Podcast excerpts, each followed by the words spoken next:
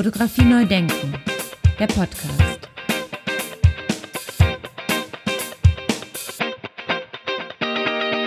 Moin Moin und herzlich willkommen zu einer weiteren Ausgabe von Fotografie neu denken. Mein Name ist Andy Scholz. Ja, mein Gast heute, meine Interviewpartnerin heute, wurde in Potsdam geboren, machte eine Ausbildung zur Musikalien- und Buchhändlerin, war als Au pair in Frankreich bei einer Grafikdesignerin und einem Buchdrucker, studierte Französisch und Kunst auf Lehramt in Bremen, arbeitete während des Studiums bereits für das Goethe-Institut, war DAAD-Lektorin in Lille und absolvierte schließlich noch ein Kulturmanagementstudium in Hamburg. Seit 2018 ist sie die Direktorin vom Goethe-Institut in Bordeaux. Sie lebt dort und in Berlin und war Jury-Teilnehmerin beim Deutschen Fotobuchpreis 2023. Liebe Luise, herzlich willkommen zu meinem Podcast. Ich freue mich auf das Gespräch. Ja, vielen Dank. Ich freue mich auch.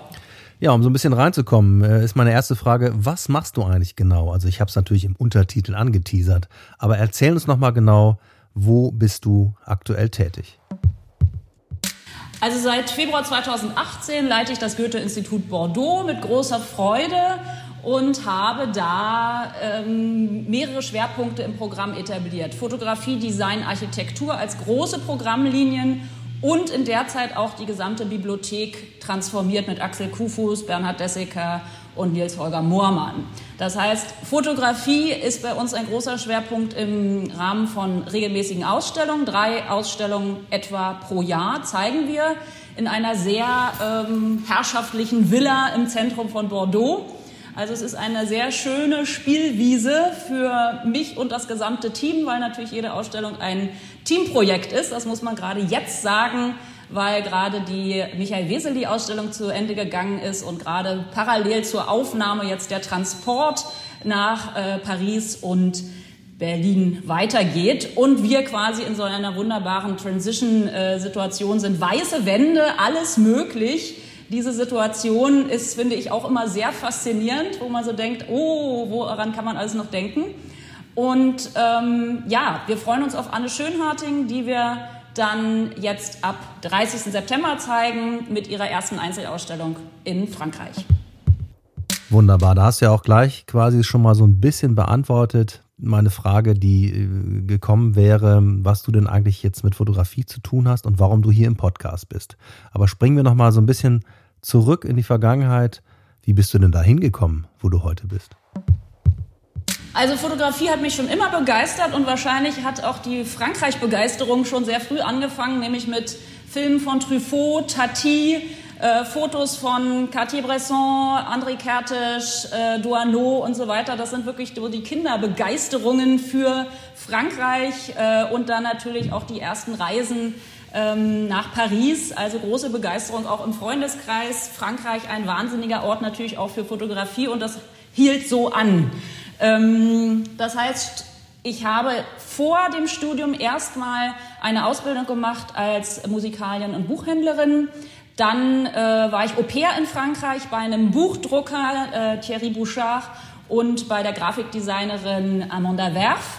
Große Begeisterung, also auch da schon das visuelle äh, Medium Buch, Druck äh, und Design äh, schon sehr früh sozusagen auch mit äh, geprägt. Und dann Studium in Bremen, ganz klassisches Staatsexamen, ähm, Französisch Kunst, Deutsch als Fremdsprache Theater, also sehr äh, in der Richtung wirklich visuelle Medien oder überhaupt auch äh, Kunst, der eigentlich der gymnasialen Oberstufe prioritär zu vermitteln, später dann als DAD-Lektorin im Rahmen vom DAD-Lektorat in Lille, äh, eben Kunsthistorikern, Kulturwissenschaftlern und so weiter. Also es ist äh, sozusagen eine große Begeisterung für die Vermittlung bei mir da. Ähm, ich habe dann ab einem Moment gemerkt, dass ich aber auch durchaus den Kulturmanagementbereich sehr spannend finde und durchaus auch den kommerziellen Aspekt von Kultur, Kunst, Vermittlung und habe dann nochmal Kulturmanagement studiert in Hamburg und habe fürs Goethe-Institut schon seit dem Studium äh, gearbeitet. Also das ging schon während des Studiums in Bremen los mit einzelnen Projekten, dann im Lektorat in Lille, äh, dann verschiedene Stationen Deutschlehrer, äh, Olympiade in Berlin und dann jetzt seit 2018 die Leitung vom Goethe-Institut in Bordeaux. Und dann war irgendwann der Posten in Frankreich frei, oder wie geht das? Genau, ich habe geschaut und äh, zeitgleich war Bordeaux und Nancy waren ausgeschrieben und ich kannte als wirklich einzige Stadt in Frankreich kannte ich Bordeaux noch nicht und das hat mich eben besonders gereizt und zudem natürlich der Südwesten und ähm, darum war für mich klar, ich bewerbe mich in Bordeaux und nicht in Nancy. Also große Begeisterung äh, für Bordeaux, die Kulturlandschaft, natürlich die äh, historische gewachsene Kulturlandschaft, die hier voran ist mit dem UNESCO-Weltkulturerbe. Dadurch, dass ich aus Potsdam ursprünglich geboren in Potsdam komme, habe ich natürlich auch eine große Begeisterung für das äh, Welterbe und äh, habe mich sofort hier auch sehr zu Hause und äh, wohl gefühlt. Und es war klar, ich probiere das in Bordeaux. Und habe es seitdem nicht bereut. Sehr gut. Ähm, wie ist das, wenn man so ein Goethe-Institut übernimmt? Hat man dann Freiraum und Spielraum, was man zeigt und was man für ein Programm macht? Also man muss sagen, man hat, das ist das, äh, der große Vorteil der Goethe-Institute, dass sie am jeweiligen Standort wirklich ortsspezifisch, also im besten Sinne ortsspezifisch, lokalspezifisch agieren können.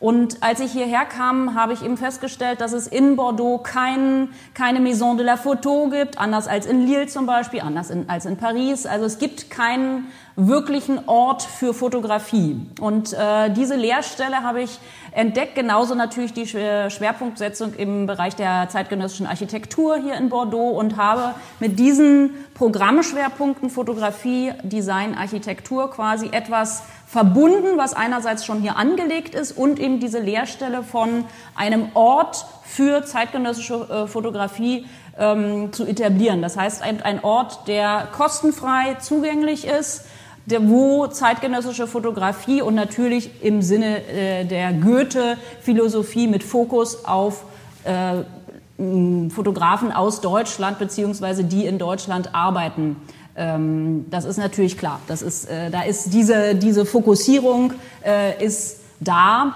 und ähm, ja. Wie viele fotografische Ausstellungen hast du denn bis jetzt gezeigt im Goethe-Institut in Bordeaux? Na, pro Jahr etwa zwei bis drei. Also ähm, wir hatten ganz, als ich ankam, äh, Maurice Weiß, ähm, dann, ähm, also es ging über verschiedenste, Regina Schmeken, Andreas Gerke, ähm, jetzt eben aktuell Michael Weseli, äh, Ursula Kaufmann, Tanzfotografie, äh, Daniel Poller, Architektur, Barbara Wolf mit der Kollektion Regard, Herbert List. Ähm, also es ging wirklich in, in ganz verschiedene Richtungen und das ist auch der Sinn. Also wir haben, es ist ja natürlich, wir sind keine Fotogalerie im kommerziellen Sinne, also es geht auch nicht prioritär um den Verkauf, obwohl immer wieder auch Kaufinteressierte hier im Publikum sind. Wir zeigen sehr kontrastiv Fotografie, also von Schwarz-Weiß hin zu Farbe, von figurativ hin äh, zu menschenleer. Äh, jetzt kommt Anne Schönharting äh, mit der Serie Berlin ähm, Charlottenburg Habitat, also ähm, Interior-Szenen aus ja, Charlottenburg, eine Fotoserie, die über zehn Jahre entwickelt wurde von ihr und die durchaus auch noch fortsetzbar ist. Also wir überlegen, ob wir nicht eine, ähm, einen Kontrapunkt in Bordeaux eventuell im nächsten Jahr auch entwickeln.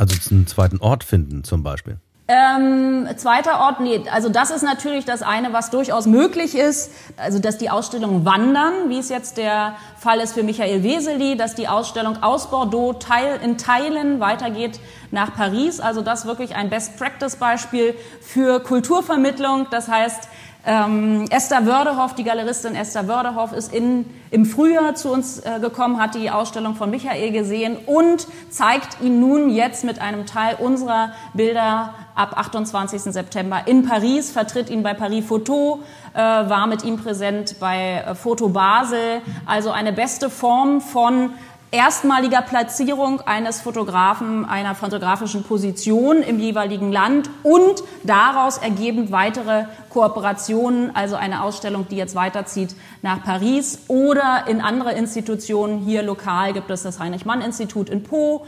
Äh, es gibt teilweise andere Goethe-Institute, die unsere Ausstellung übernehmen. Also das ist äh, natürlich die idealste Form, wenn dann die äh, Bilder weiter im jeweiligen Land sind oder auch in der Region Südwesteuropa.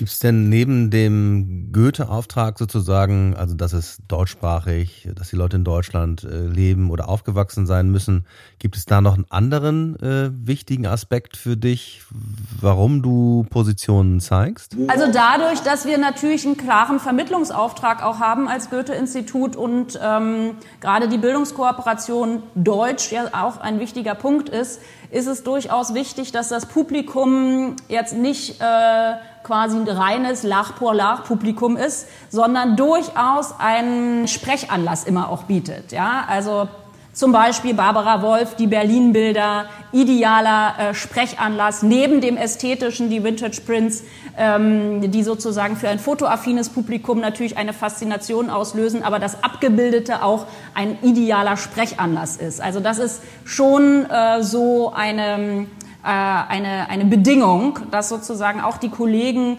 aus der Bildungskooperation, wenn sie Führung machen für Kinder, für Jugendliche, für Studierende, dass da das Auge natürlich geschult wird, aber immer auch ein Sprechanlass ist, also das, was man sieht. Also das hatten wir jetzt ideal natürlich auch bei den Bildern von Michael Weseli. Äh, alle äh, natürlich charakteristisch mit diesem ähm, typischen, äh, mit der typischen Unschärfe, idealer Auftakt zum Beispiel auch für Kinder, der Einstieg mit den Tulpenbildern, dieses Verstehen des Prozesshaften ähm, in der Bildentwicklung oder im Entstehen des Bildes, dann hin zu den Porträts, Familienporträts, Einzelporträts. Also da kann man sehr schön über das Wie des Fotografierens, das Wie des Entstehens äh, des Bildes und das Charakteristische äh, der jeweiligen Fotosprache sehr schön auch hinzukommen zu Architektur, wie jetzt zum Beispiel Neue Nationalgalerie bei Michael Weseli, Mies van der Rohe Haus, äh, das MASP in Sao Paulo. Also wir haben dann ganz viele inhaltliche Ebenen, die sich aus der primären Bildbetrachtung ergeben. Und das ist wirklich sehr wichtig, dass das gegeben ist. Also das haben wir bei Daniel Poller mit dem Abriss der Fachhochschule Potsdam gehabt, also der, äh, der Zeitbezug, Gentrifizierung oder eben Umgang mit Architekturerbe, Frage, wie geht man mit dem Material um, ist Zerstörung wirklich das Richtige? Ähm, oder wie kann man im zeitgenössischen äh, Denken eben auch umbauen, transformieren. Äh, und er hat das natürlich unwahrscheinlich äh, in einer wahnsinnig ästhetischen Art dokumentiert, diese Zerstörung des Gebäudes und wo dann eben sehr viele Fragen natürlich auf der inhaltlichen Ebene sich anschließen.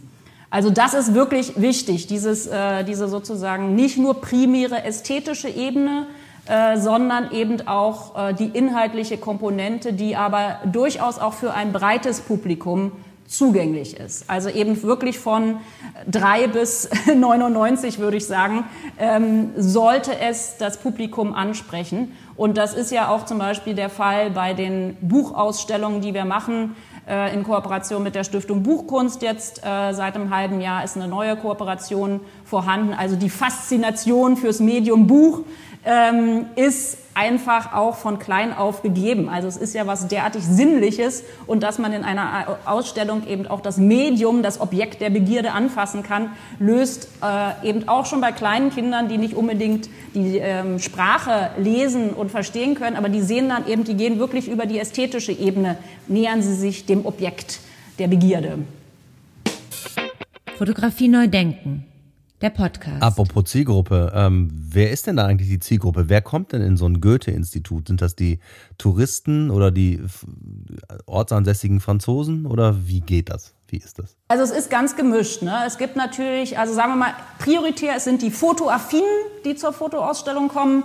Ähm, es sind die Architektur- und Designaffinen, also sehr schöne bei Andreas Gerke zum Beispiel bei der Ausstellung, ganz tolle Mischung, sehr stark auch ähm, Architekten im Publikum und ähm, die nicht unbedingt Deutsch sprechen, die auch keine äh, unbedingt von vornherein Affinität mit Deutschland oder der deutschen Sprache haben, aber die eben über das Medium des Bildes kommen und dann zum Beispiel bei der Bauhausausstellung ganz exemplarisch oder Pina Bausch auch, die dann total Lust haben, äh, auf die Spuren des Bauhauses in Deutschland äh, zu gehen oder die Lust haben, nach Wuppertal äh, die Tanzkompanie von äh, Pina Bausch äh, zu erleben. Also da ist so eine intrinsische Motivation, die sich durchaus über das Medium äh, Bild bildet. Aber ähm, natürlich, es gibt auch eine deutsche Community hier, die kommt und einfach allgemein interessiert ist.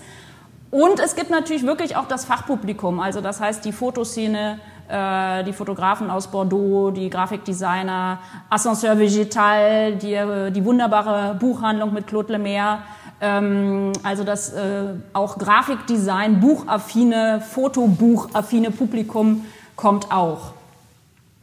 Und jetzt am letzten Wochenende hatten wir zum Beispiel die Finissage von Michael Weseli im Rahmen von den Journée du Patrimoine, also Tage des Denkmals oder eigentlich Kulturerbetage und hatten dann zwei Tage das Institut offen. Und da kam dann wirklich ein ganz breites Publikum, was erstmalig ähm, ja auch zu, größtenteils äh, zu uns gekommen ist. Und das war dann prioritär wirklich französisches Publikum Teilweise Touristen, also wir haben immer wieder äh, Touristen aus gerade Belgien und auch Südafrika, also sehr breit aufgestellt. Ähm, dadurch, dass wir so gut im Zentrum liegen, ist es natürlich auch ähm, ja, sehr gut erreichbar. Und zusätzlich haben wir immer ja auch Werbung auf äh, Photography Now. Also von daher, also ein fotoaffines Publikum ist durchaus auch informiert, dass es uns gibt und findet uns dann durchaus auch. Ja, kommen wir jetzt mal zu einem Punkt, den du mir in einem anderen Gespräch mal erzählt hast, dass du dafür gesorgt hast, dass dieses Gebäude, in dem ihr seid, mit dem Goethe-Institut wieder im alten Glanz erstrahlt. Vielleicht kannst du da kurz von berichten. Genau, man muss sagen, dass das Gebäude natürlich, es ist eine herrschaftliche Villa, es ist ein traumhaftes äh, Gebäude, bestplatziert neben dem, neben dem Jardin Public, also ähm, nach außen hin wirklich herrschaftlich mit der Besonderheit, dass wir auch das Generalkonsulat äh, im Haus haben. Also zwei Drittel des Gebäudes ist ähm, Goethe-Institut, ein Drittel Generalkonsulat und es ist eine bundeseigene Liegenschaft. Also das ist ganz wichtig äh, zu sagen. Also es gehört der Bundesrepublik Deutschland und die große Transformation, die ich initiiert habe, ist eben die Transformation der Bibliothek mit Axel Kufus, Bernhard Desseker und Nils Holger Moormann im Sinne eines wirklich Bewahrens oder Sichtbarmachens von der Einzigartigkeit der Räume. Also es ist eben eine Privatvilla aus dem 18. Jahrhundert mit äh, dem Wahnsinn von Stuckaturen, Spiegeleffekten, also Versailles-Spiegeleffekten. Also wirklich, äh, die, das ist La Total, ja, im, im dekorativen Marmor. Ähm, äh, äh, Marmorkamine in, in jedem Raum, unterschiedliche Marmorfarben. Äh, also es ist wirklich prachtvollst, kann man nur sagen, und auch einzigartig. Und diese große Transformation der Bibliothek lag mir einfach von Anfang an am Herzen, weil es eben zu Anfang wirklich so aussah, dass man die, dieses Schöne und dieses Besondere, auch das Verspielte und Individuelle der Räume gar nicht sehen konnte, weil zum Beispiel die Spiegel verstellt waren. Große Regale äh, vor allen Spiegeln, Stuckaturen teilweise nicht sichtbar, Kamine seit Jahren nicht gereinigt oder eben komplett verstellt. Ähm, das war ein großes Transformationsprojekt äh, mit Axel Kufus 2019 initiiert, als er das erste Mal hier war im Rahmen einer Designreihe ähm, und er eben auch die Begeisterung für den Ort sofort hatte beim ersten Anblick und gleich auch zugestimmt hat, dass er Lust hat, diesen Prozess gemeinsam äh, zu machen. Die große äh, Baustellensituation, die wir jetzt die letzten anderthalb Jahre hatten, wurde vom äh, Konsulat beziehungsweise von der Botschaft initiiert. Das heißt, die wirklich Reinigung der Hausfassade ist äh, pilotiert von der Botschaft oder beziehungsweise vom Auswärtigen Amt. Aber darum jetzt äh, erstrahlen wir mit neuem Dach und äh, traumhafter äh, Fassade auch von außen. Genau, also bienvenue kann ich nur sagen. Sehr schön. Muss man denn als Direktorin dann in deinem Fall dann viel Überzeugungsarbeit leisten oder kann man das dann einfach so umsetzen? Also man muss sagen, es ist Bordeaux ist so in vielerlei Hinsicht ein besonderer Standort. Äh, grundlegende Forma, äh, also Transformation gab es schon 2005.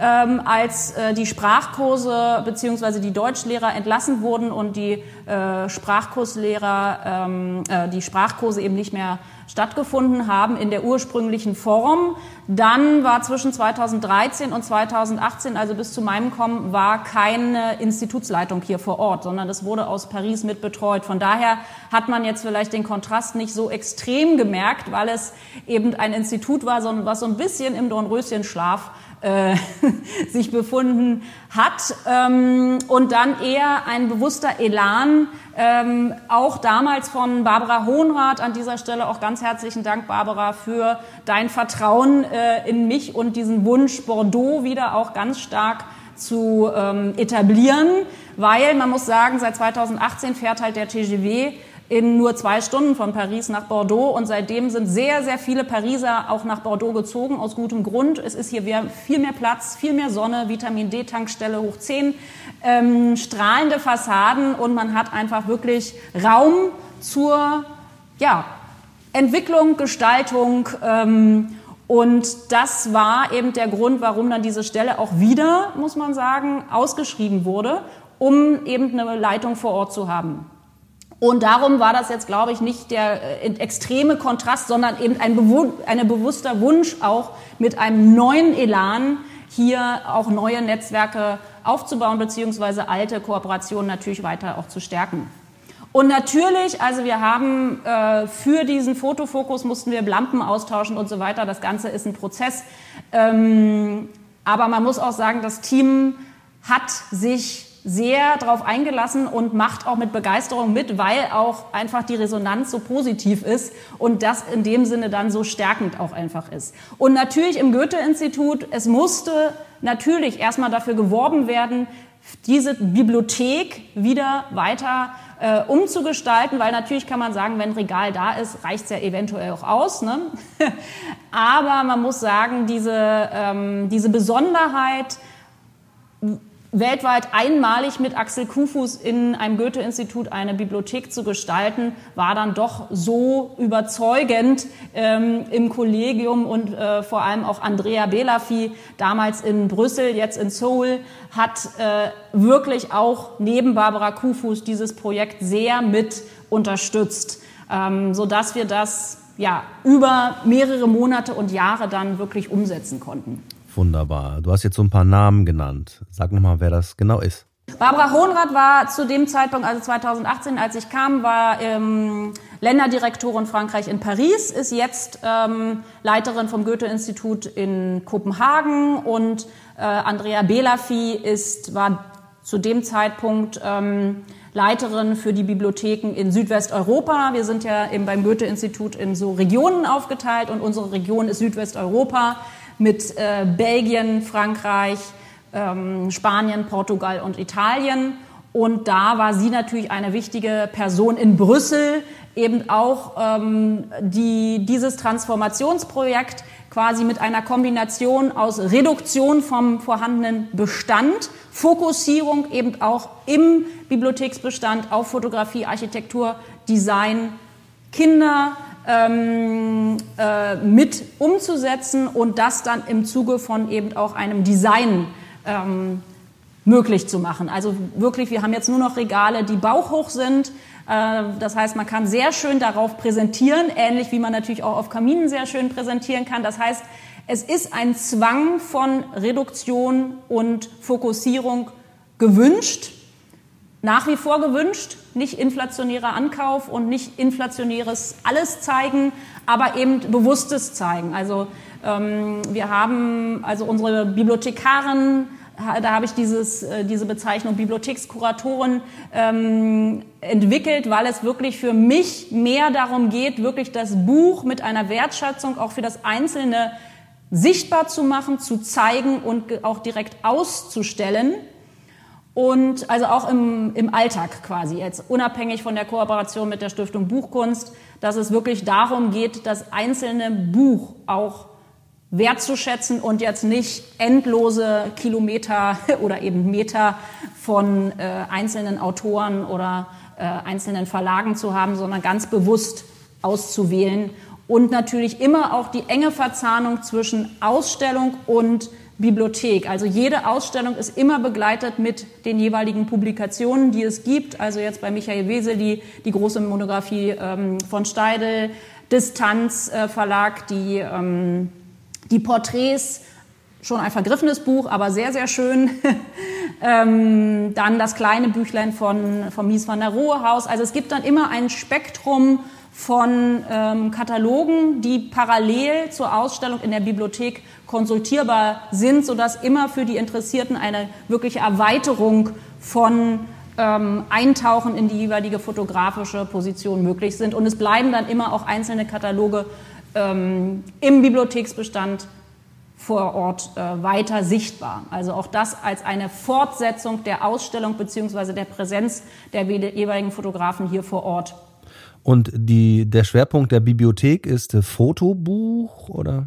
Genau, also Fotografie, ähm, Fotografie, Design, Architektur, visuelle Medien, also Kunst natürlich. Wir haben jetzt gerade eine neue Kooperation mit der École des Beaux-Arts hier in Bordeaux, eine zehnmonatige Kooperation, die jetzt äh, vor drei Tagen losging, wo sich ähm, die Studierenden auf Auslandspraktika praktisch vorbereiten und die auch immer mehrere Tage pro Woche hier in der Bibliothek arbeiten. Und da ist das Interesse natürlich ganz unterschiedlich, teilweise an seinem Kiefer, äh, teilweise äh, Fotografie, ähm, ähm, ja, Leipziger Schule. Also man kann sagen, natürlich visuelle Medien allgemein. Also hier natürlich Angoulême ist nicht weit.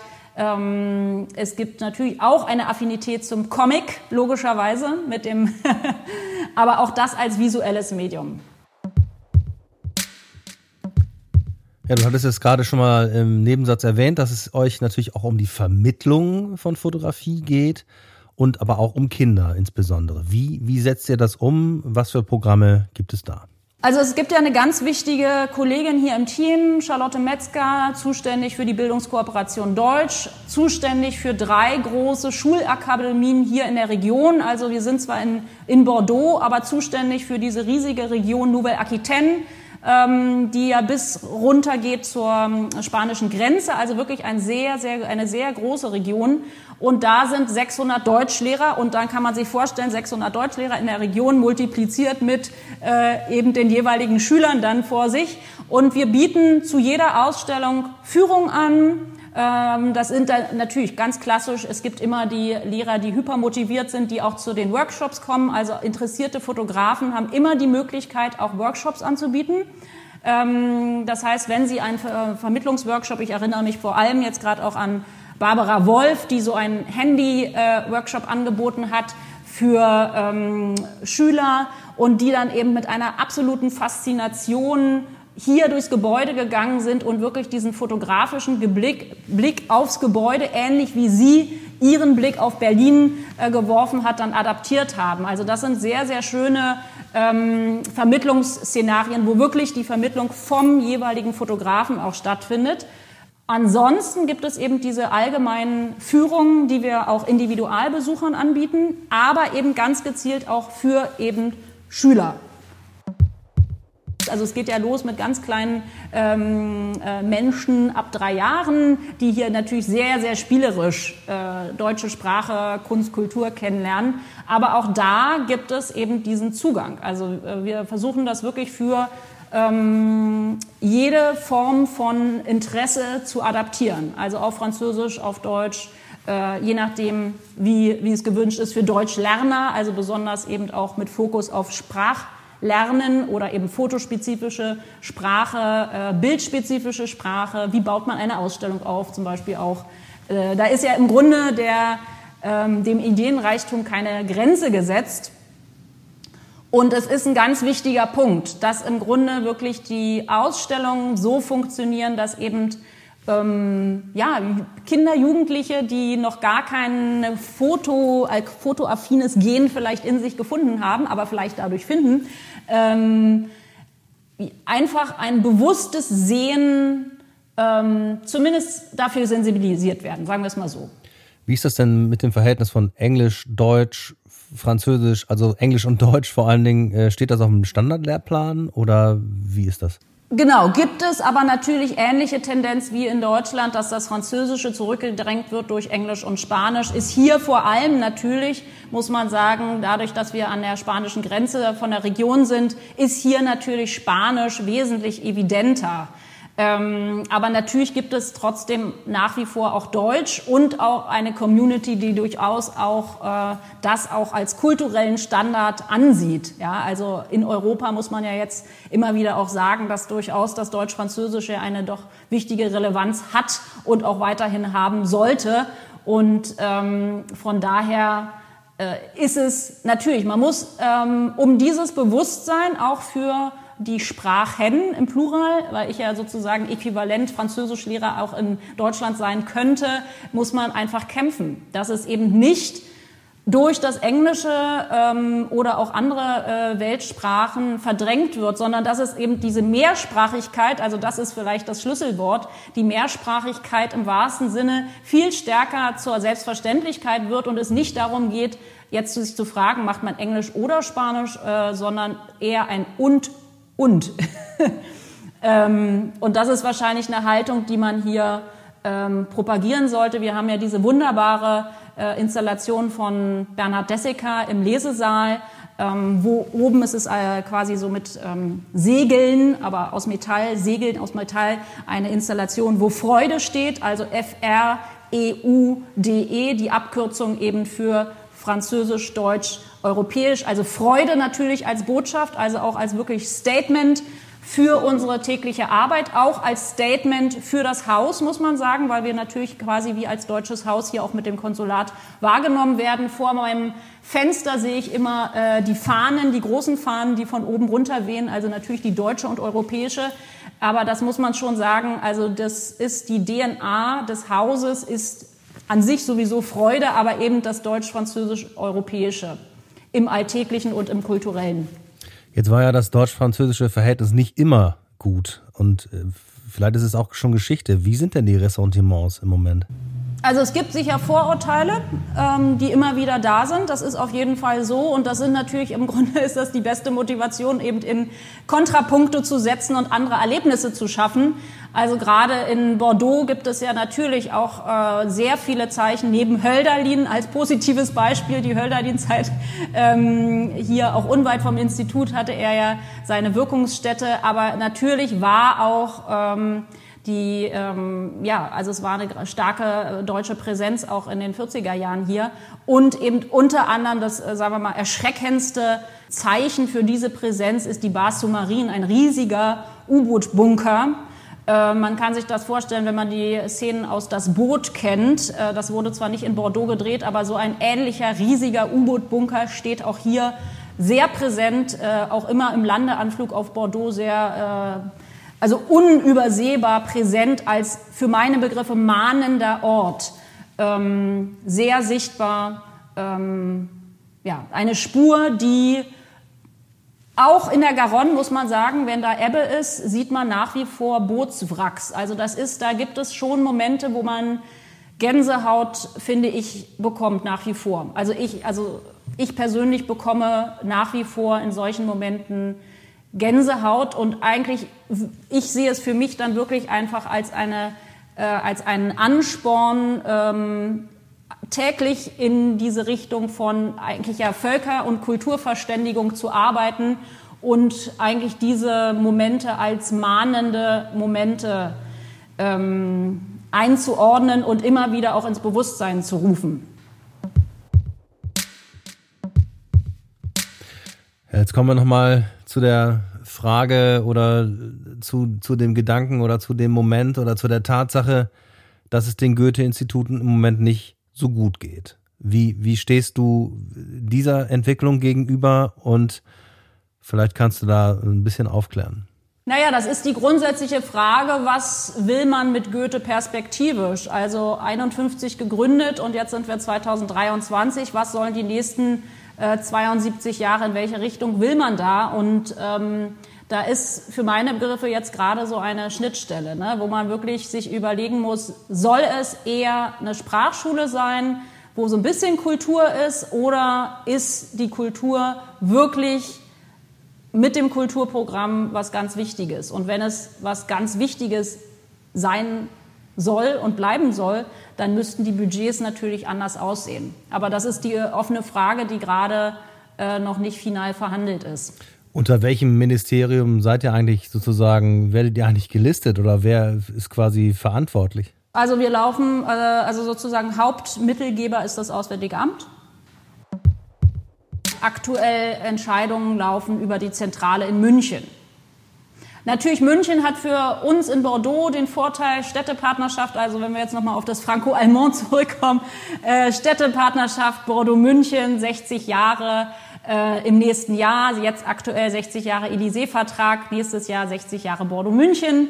Natürlich ähm, finde ich die, diese Städtepartnerschaft mit München wunderbar.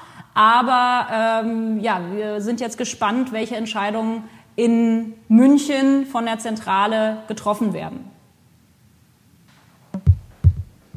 Dann fehlt, das ja, dann fehlt euch ja auch immer wieder Geld, ne, um Projekte durchzuziehen. Absolut. Also das ist im Grunde, ähm, also konkretes Beispiel jetzt die Weseli-Ausstellung wurde möglich durch eine sehr großzügige Unterstützung von Privatsammlern aus München, ähm, die bereit waren, die Ausstellung und dieses Projekt zu unterstützen. Die kommende Ausstellung mit Anne Schönharting äh, wird unterstützt von der Senatsverwaltung ähm, Berlin. Und natürlich sind das wunderbare, also wir freuen uns, dass es weiterhin möglich ist, ähm, diese wunderbaren Räume und diesen wunderbaren Ort zu bespielen. Aber es sind eben immer mehr Kooperationen nötig und Förderungen von externen, entweder Institutionen, Partnerstrukturen oder auch äh, Privatleuten. Fotografie neu denken. Der Podcast. Ja, dem ist erstmal nichts hinzuzufügen und ich bin gespannt, wie es mit den Goethe-Instituten weitergeht. Liebe Luise, herzliche Grüße nach Bordeaux und vielen Dank für das Gespräch. Ganz herzlichen Dank und ich kann nur noch mal sagen, bienvenue. Es ist ein offenes Haus und wir freuen uns über Besuch, Dialog, Austausch und Kooperation. Vielen Dank. Ja, wer mehr wissen will über das Goethe-Institut in Bordeaux, der gibt einfach www.goethe.de-bordeaux ein oder klickt in die Shownotes. Am kommenden Samstag wird im Goethe-Institut in Bordeaux die Ausstellung Habitat von Anne Schönharting eröffnet. Und die läuft dann bis zum 27. März 2024. Für alle, die in Paris äh, wohnen oder leben oder gerade in Paris sind, die können sich in den TGV setzen und mal eben nach Bordeaux fahren. Dauert nur zwei Stunden, die 600 Kilometer nach Bordeaux und dann ab ins Goethe-Institut und die Ausstellung anschauen. Bordeaux ist, wie Luise sagt, auf jeden Fall eine Reise wert. Ja, und wie ich eingangs erwähnt habe, war Luise Holke Jury-Teilnehmerin beim Deutschen Fotobuchpreis 2023. Die Jury-Sitzung hat stattgefunden und es war eine sehr, sehr schöne Atmosphäre mitten in der Altstadt in Regensburg. Und weil wir dieses Jahr wieder auf der Buchmesse in Frankfurt mit einem Stand sein werden, also der Deutsche Fotobuchpreis wird wieder auf der Foto, auf der Buchmesse, nicht auf der Fotobuchmesse, aber auf der Buchmesse in Frankfurt zu sehen sein und zwar mit den Nominierten. Also alle Bücher, die wir in die engere Wahl genommen haben, um eine Gold-, Silber- oder Bronzemedaille zu bekommen, werden wir in Frankfurt zum ersten Mal ausstellen. Die Jury mit Luise Holke unter anderem hat diese Bücher ausgesucht und sie werden zum ersten Mal in Frankfurt zu sehen sein. Und zwar in Halle 3.1 auf dem Stadt J109. Und was ich eigentlich sagen wollte, ist, dass Luise Holke vorbeikommt. Wann genau, das werden Sie, das werdet ihr auf unserer Homepage erfahren und wahrscheinlich auch in dem nächsten oder übernächsten Podcast hier.